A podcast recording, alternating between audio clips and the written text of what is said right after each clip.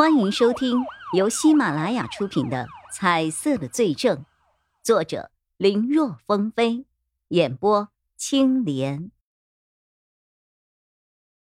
几年后，李小健长大了，不知道是有心还是是无意，竟然下药迷奸宋仁健的女儿宋念柔，最终导致宋念柔跳楼自杀。这一次，李小健的年纪是到了负刑事责任的年龄，可是却因为证据不足，最后依旧被无罪释放。后来，李小健失踪后，宋仁健被列为了头号嫌疑犯，可在警方的跟踪调查中，却并没有发现他有任何的异样情况。当时，宋仁健在得知了李小健失踪后，也清楚自己的嫌疑最大。所以他十分配合警方的调查，可最后警方什么也没有找到。没有想到，十几年后的今天，各种线索又再一次的指向了宋仁建。不过，和当年一样，警方现在所能做到的也只是怀疑宋仁建，除此以外，关键的证据一个也没有。曹永浩开始分组。去调查宋仁健还有李正义的情况，其中作为重要嫌疑人的宋仁健要加派人手进行盯梢。为了试探一下宋仁健，也为了给案子寻找突破口，曹永浩让叶一辉和钟离眼以请教医疗器械的相关知识为由，去和宋仁健多多接触，就说他们找到了一个嫌疑人，那个人是开地下美容院的。为了能够抓到那个嫌疑人，希望宋仁健能够多多配合他们，同时让他们两个旁敲侧击一些，看能不能套出什么信息来。分配好了任务，叶一辉和钟离眼立刻出发了。一路上，叶一辉都沉默无言，一旁开车的钟离眼此刻的心情也是十分复杂的。那些失踪后又回来的受害者。没有一个被杀，但是那个变性摧残后带来的精神崩溃是他们难以接受的。对那些人下手的人的确够狠，这么做虽然可以让那些人亲身感受曾经被他们摧残的那些女子的伤痛，内心是畅快了，可是这样做却是违法的。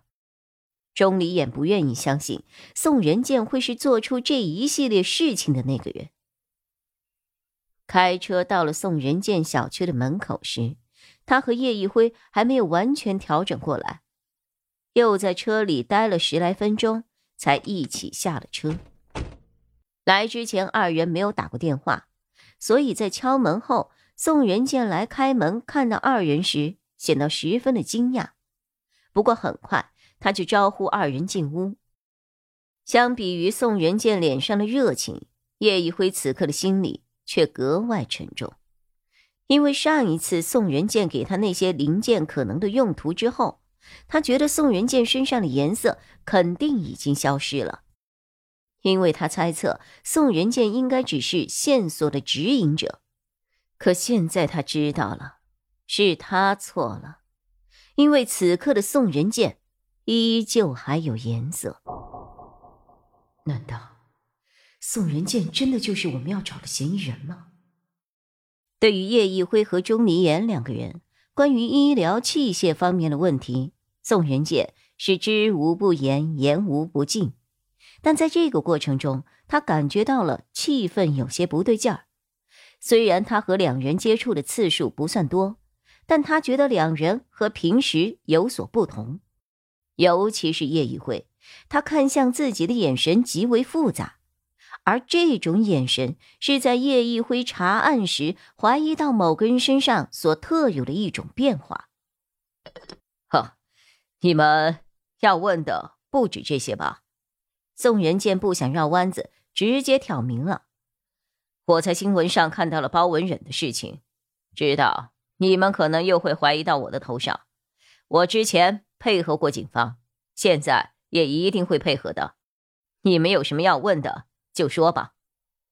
啊，你想多了。其实我们好，那我就问了。对于宋仁健的直白，钟离言想要把话给岔过去，可是叶一辉却开口了。钟离言想的是，毕竟他们还没有掌握更为确凿的证据，现在即使是问，也问不出什么来。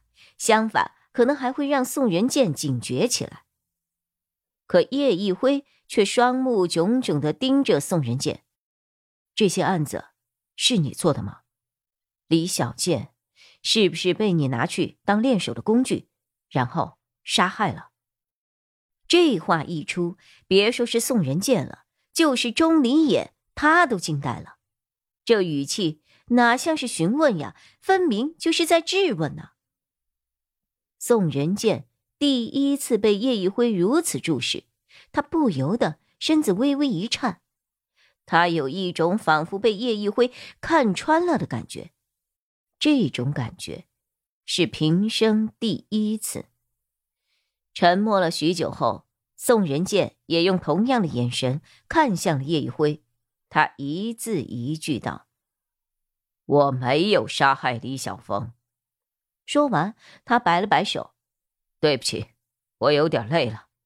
如果没有其他的事情，今天你们就请回吧。”说完后，他闭上了眼睛，不再看两个人。也不再说话。好，叶一辉深深的吸了一口气。那我们就改日再来拜访。说完，他起身和钟离眼离开了宋仁健的家。一出来，钟离眼就忍不住了：“你刚才都说了些什么呀？”是曹队让我们可以适当的刺激他一下，看看他什么反应。可你那么说，不是明摆着告诉他我们现在非常怀疑他吗？你怎么看他刚才说的？岳一辉打断了钟离眼。啊？怎么看？呃，我其实有点迷糊了，已经。我看他说没有的时候很真诚啊，那种说话时的底气不像是说谎。被你这么突然一问，能够在这么短的时间内做出反应。要么这个人是说谎高手，要么他说的都是实话。我也觉得他说的是实话，不过他是凶手这一点，我同样也确信了。啊，钟离言有点跟不上叶一辉的节奏了。什么叫又相信人家没有做，又认为对方是凶手？